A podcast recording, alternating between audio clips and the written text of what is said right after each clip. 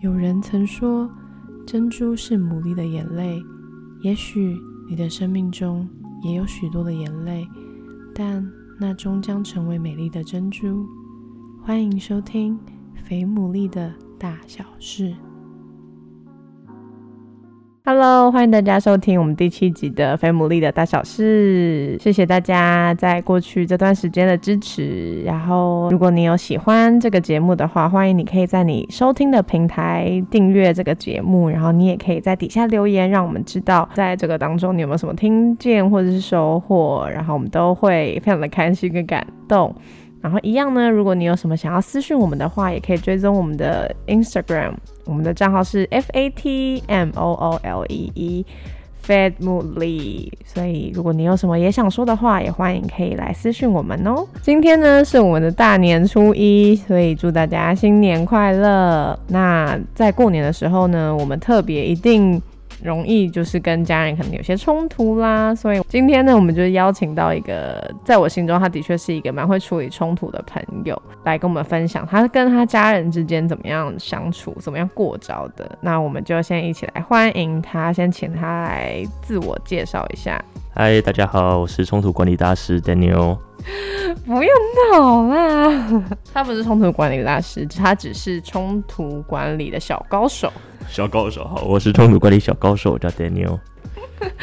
好，那今天呢，想要请来，就是因为我知道你，也不能说知道你们家种种冲突。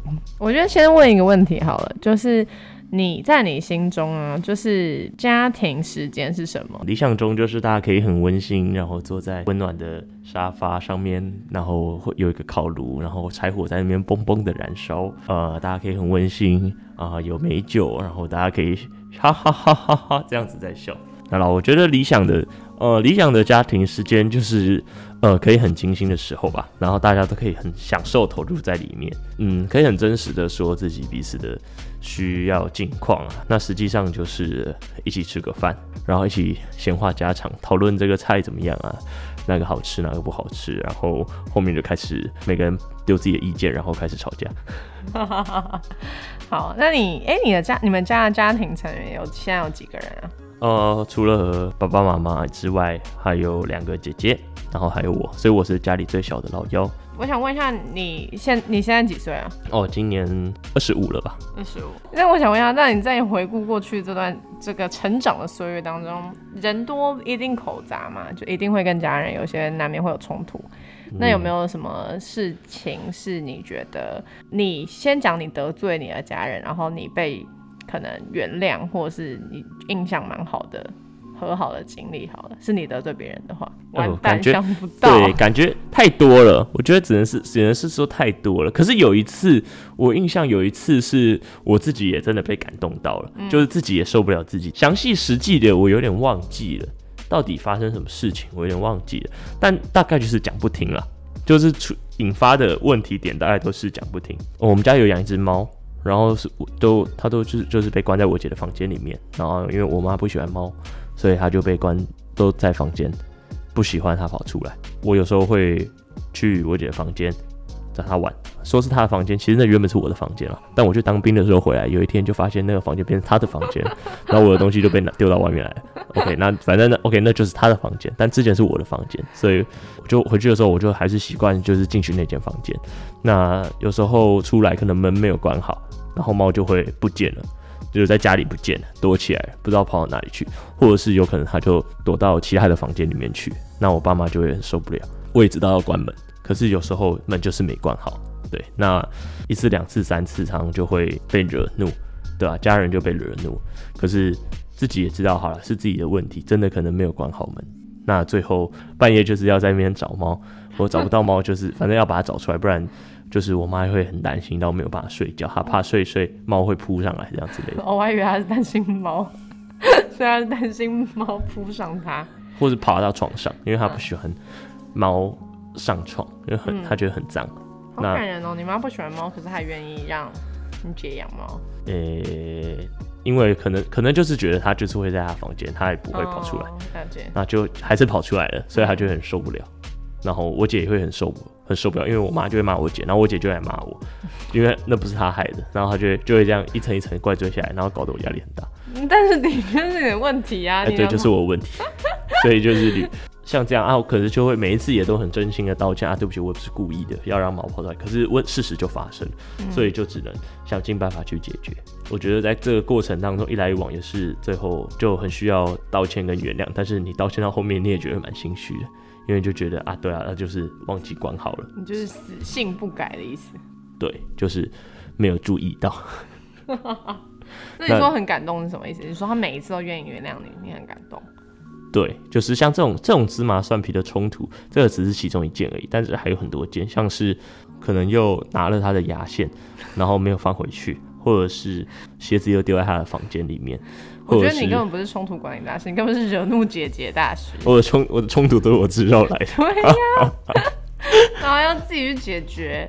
可能我在想，我记得比较深刻都是我得罪了人家的，所以你才会觉得都是我管理，就是都是我害人家生气。哦，也是你要我分享这个题目，就现在又挖陷阱给我跳。但的确不得不说，可能在你周围朋友的人心中，是不是常常觉得你是一个比较调皮捣蛋的朋友？不会，大家都觉得我风趣又幽默，并没有。大家都觉得我风趣又幽默，也很有创意。好啦好啦，那有没有想到的是你在处理你们家冲突，有没有一些关键的点是你每一次道歉你可能都会做的？其实我觉得冲突的原因大部分都是归类在两个人的想法不一样，那对方又没有照着自己期待的做，那就会造成冲突。其实就是呃你想要这样子，那另外一个不想要这样子。嗯，对，就有就像好像像出去玩，然后开车，然后有人然后就觉得啊停停车场看到的停车场方便就好。然后付一点小钱，这样，然后就可以停停车了。所以有车上的人可能就觉得啊，不用啊，你前面再绕一绕，搞不好就有停车位。然后所以，可是方向盘又在他手上，所以就当他弯进去停车场的时候，另外一个人就会暴气。我叫你去绕，你怎么不绕？这样，那大概就会有产生很多的冲突。对，那我觉得家人之间更常会发生的冲突，反而是因为为了对方好，所以他会觉得这样做比较好。我印象比较多。呃，引发冲突的点，可能我就是像我爸妈之间的话，他们常常会讲说，啊，你就怎样怎样怎样就好，对啊，或者说啊，你就怎么样，你怎样怎样怎样做就好啊，啊，我叫你怎样怎样怎样做，你又不这样做，那这时候可能我们就会，我就会感觉到，就跳出来还价，啊，你就让他怎样怎样怎样做嘛，我 就就是建立一个或传递一个讯息，就是说啊，每个人都有自己。做事的方法跟决定，不要在没有那么影响安全的情况之下，其实是都可以让人家去尝试的。那我觉得这样子的讯息丢出来以后，家人至少冲突就会减缓一点。对啊，嗯，呃，你们我不知道你们家会不会就是，如果今天是你们都很坚持己见的时候，那你们你你你会怎么做？分开做，你就去干嘛，你他就去干嘛，对啊，像像好像对，像好像可能到一个。到一个商场要去逛街，那有人不想要走那么远，有人不想走那么久，然后有人就很想要逛某几个楼层，然后又有人想要大家一起走，所以又不能分开。那遇到这个情况的时候，可能我是老幺吧，就跳出来耍宝，就说啊，那我们就怎么样怎么样，或者是先丢一些很不可行、天马行空想象，然后让大家想要揍你。那想要揍你的时候，至少大家气氛缓和下来，才可以比较有效的去讨论说好，现在到底要干嘛？我所以我觉得面对冲突，大家。至少有那个为彼此好的那个心，或者说希望家里是和睦的，是团结的，这样的心态会比较帮助。呃，在在冲突里面继续去呃把彼此的意见整合，对啊，就是可能大家会一起想，好，那怎么样做是比较好的，对啊。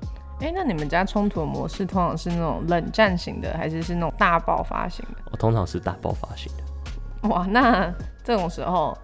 你们是大家都在讲哦，这样吗？是大家一起炮火全开吗？呃，我在想，我我想到小时候常有一些画面，就是当我我两个姐姐她意见不合的时候，她们可能会呛起来，或者是甚至就是越靠越近，然后开始要拳打脚踢。对啊，那当然这个是这个是很私下的画面，她们可能会开始拳打脚踢。那那时候 我妈就会在旁边看电视嗑瓜子，然后说：“哎，弟弟去处理一下。”这样。那那我能怎么处理？就是挡在他们中间，然后让他们尽量远离彼此，这样。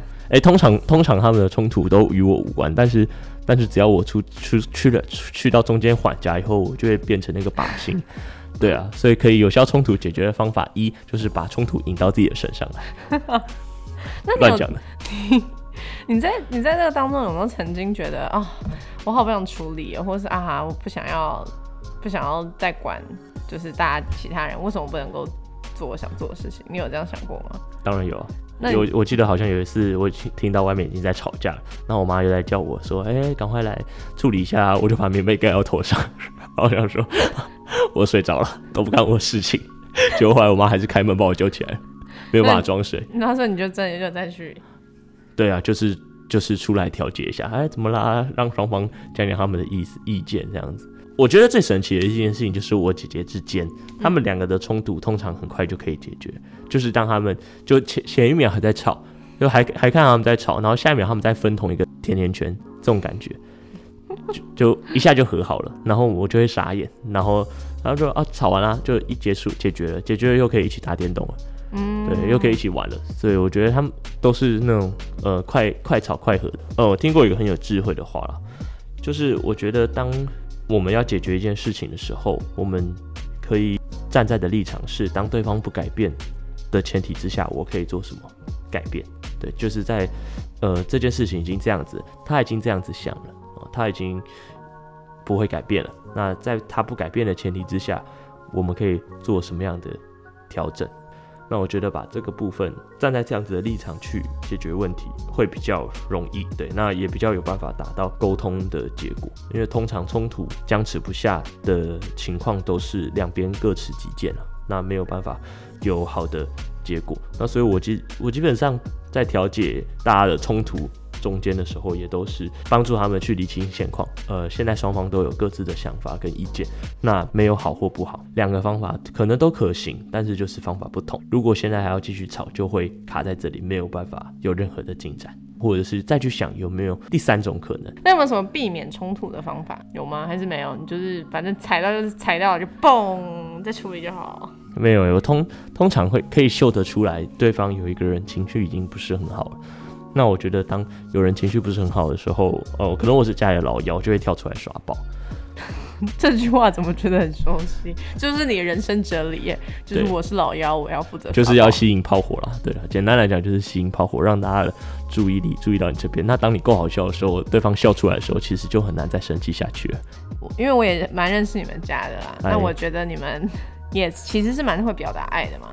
就是你们虽就是争吵多，但爱也多。是。那你们往年的过年，你们都又会怎么样安排？然后让你觉得哇，这个这样做其实真的是一个很棒的时刻。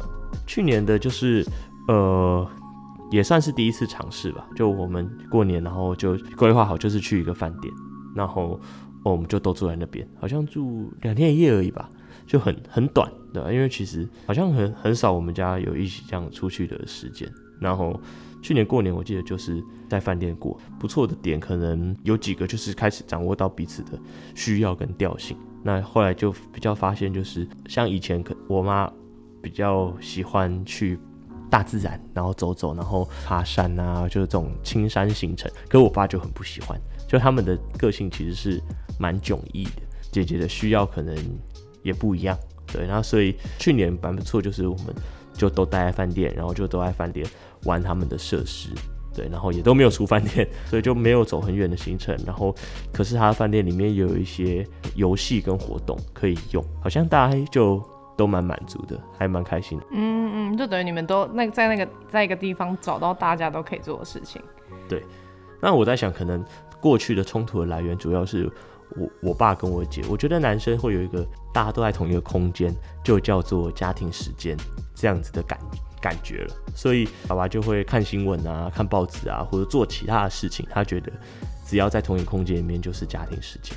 但是，呃，我姐就会觉得这样子很不认真，很不专心，就你根本没有投入在就是要认识彼此、建立关系。呃，其实这件事情还是一直是我们家一个冲突的引爆点啊。但是现在越长越大，或者说大家对这件事情比较越来越有认知。我自己的话也就发现，哦，就这样告诉自己，爸爸觉得家庭时间就是他人在现场，叫做家庭时间。那你也会，我也好，我我也很好奇，因为我知道有真的蛮多的男生就会有这样的想法啊。你身为一个男生，你觉得你可以理解他们的这个？哎，非常可以理解啊，我也是个男生。对啊，那我就是就好像以前以前放学了以后，然后大家会就坐在球场旁边，嗯，然后也没有人在，也没有要打球来干嘛，可是大家就一起坐在那边，然后就很像一群就我们就是好朋友这样的感觉，可是大家其实没有互动，自己在玩自己的手机。那你们的心态是什么？我真的很好奇，我也很好奇这个心态。就是我在这里啊，有什么有什么事情就可以讲，有什么事情讲出来，兄弟帮你解决，有大家大家都在的感觉。就就就是大家都在，可是大家不一定要说话。哦，我只要在现场，就是我有参与在其中。可是你就算你在现场，你划手机，你也觉得你参与在这个团体里啊？就会觉得，嗯，我们是一起，我们一起在这里划手机，就蛮有一个蛮有趣的现象啊。没有人一起啊。那假设今天以你爸爸为例，或者是不要以你爸，很多人为例好了。就是其中一个人明明在吃饭，然后他也在，他也会觉得我反正对，我们一起吃饭，只是我边吃饭边划手机。那所以如果那个人跟你这样子，你完全也不会介意？我觉得还是会有点介意。你们很矛盾。我觉得应该是说，主要是说看那个当下有没有要说话。我觉得，我觉得比较是这样子。但是，而且因为你们男生，每你们男生就好像直接二分站男女了，开始站起来了。但是明明的确，我知道蛮多人是没有办法一心二用的。哎，我就没有办法一心二用。对呀，然后那你又说哦。我在这里，然后我又划手机，然后可是我又跟你在一起。我在想，这是认知上的问题。男生会觉得在这里就是我看中这件事情，我不看中我就早走了。所以我在想，在这个空间里面，我待在这里就已经是代表我尊重这里的一个方式。没有没有，但是你尊重这里，你没有投入在这里。对，可是我我也想同时做别的事情，就我或者我现在想到什么事情要做，我就会想要去做。对，那可能这样的行为会让人家觉得啊，你不够投入，你你分心了，在这边就不够分心了。哎，对，这样就分心了，对不对？你会觉得我分心，可是我没有觉得我分心。你刚刚明明就说你没办法一心二用，对我没有办法一心二用，可是我人在这里，只是我现在想要就先做一下别的事情。我在想，对了，就是借口，男人嘴骗人的鬼。我会特别想要问这个点，就是因为我觉得这的确也是很容易家庭之间会有冲突的部分啊，所以我觉得这种事情，除非先说好吧，不然以你家里为例好了。以我家里为例，就是这件事情已经过了好几十年了，但还是这样。那我我们后来。慢慢认知到，其他人慢慢认知到这件事情，就是把他这个行为忽略掉。不要看他这样不好的行为，他已经人已经在这里。那我们在讲什么，他其实是多多少少在听。那当然生气的时候，就是可能你已经你刚讲完一件事情，然后他又说哈什么的时候，你就会很想报警啊！你刚刚自己不专心听，嗯，对吧？你在分心做别的事情，嗯，那就是事实，对。可是就像刚刚讲的，在他不改变的情况之下，我们可以做什么调整跟改变？那可能是要讲重要事情的时候，就要先喊他一下，跟他提醒一下，我现在要讲重要的事情。嗯，那他有时候就会把注意力拉回来，或者是对，或者是就。没有，那没有的话，我觉得现在大家也成熟到可以忽略这样的事情。嗯，就先置之不理，不要再。或者是我发现有有些事情其实真的就是那个不够有兴趣，嗯不够有吸引力。所以当这件事情够有吸引力的时候，他自然会把他手手上的事情放下来听。所以我们就现在要解决这样的问题，就是我们就快乐一点。他在分析，那我们就不强求他要加入，但是我们过得很快乐。那我们用用这样子的快乐把他吸引回来。哦，就我们这样笑，哦，我们就哈哈哈哈笑得很快乐，然后自然旁边的人就会想说啊，你在笑什么？哎，你怎么那么快乐？嗯，那有时候他就会投入了。嗯，对。然后或或者或者是我发现，可能爸妈精神也越来越不好，就是年纪越来越大。精神也越来越不好，就不要强求把那个时间拉那么长。嗯，对对对，就该散就散，对，没有没有关系。嗯，但我觉得这真的是个重点呢，就是其实大家在一起就是因为要快乐。但我觉得对于呃想要精心时刻的人，不一定是女生哦，搞有些男生对他们来讲就是一种投入还是很重要。但我觉得那好像就。真的需要有些调整，就可以期待下一次吧。所以你是一个会再给机会的人，很多人都觉得你这次不要，那我就再也不要了。对，嗯，这很重要哎，我觉得反而你要期待下。我我在想，有可能是因为特别跟长辈相处啊。嗯，我我现在跟长辈相处，我都会有一个想法，就是他不会永远都在我身边，所以我每一次都要就是悲悲从中来。我们是 大过年的，其实是啦，但是就是这是一个呃很残酷的现实，没错。所以呃，当我每次知道这个现实，而且这个是必然会发生的。嗯，所以我在面对跟长辈相处的时候，我能够比较去不要要求那么多，我可以比较去珍惜或是一次相处的机会。嗯，虽然然他可能没有达到我的标准或者我的期待，他没有满足到我的期待，但是我只要想到说，哦，他不会永远都在我身边，嗯，这样子。那当我有这样想法的时候，我就可以多忍耐一点，嗯，多包容一点，嗯，对。哇，我觉得这好适合 在过年的时候之前先听，因为我觉得接下来对于很多人来讲，过年就是一个大战的开始，就是你要准备接招，然后你要可能面对到。呃，跟你想法很不一样的长辈、家人，然后会有各式各样的问题都有可能会发生，但的确也不是他们都会在你的身边。长辈在问这些，也都是关心啦，就是关心啊，你你现在做的开不开心啊？你现在怎么样？那也都不是要讨论你的品头论足什么，都是基于关心。嗯，对啊。那我也遇过一些比较勇敢的，就直接说哦，他现在不想谈这个问题。嗯，那。我觉得现在大部分长辈也都不太会咄咄逼人。那如果遇到会咄咄逼人长辈，那就忍了，反正你也没剩多少时间跟他相处。一年可能也就见这一次面。对，那可是可是通常那个画面就有点僵，就会需要老妖出来捣蛋一下。好，那我们就是谈了那么多，也到尾声了。好，所以呢，不论你现在听到这个节目是本来就很开心要迎接新年呢，还是你其实正在准备要来一场腥风血雨的话，但是就是都祝福大家在今年你可以过一个不一样的农历年。那就祝大家新年快乐喽！新年快乐！好，那我们就下个礼拜再见，拜拜，拜拜。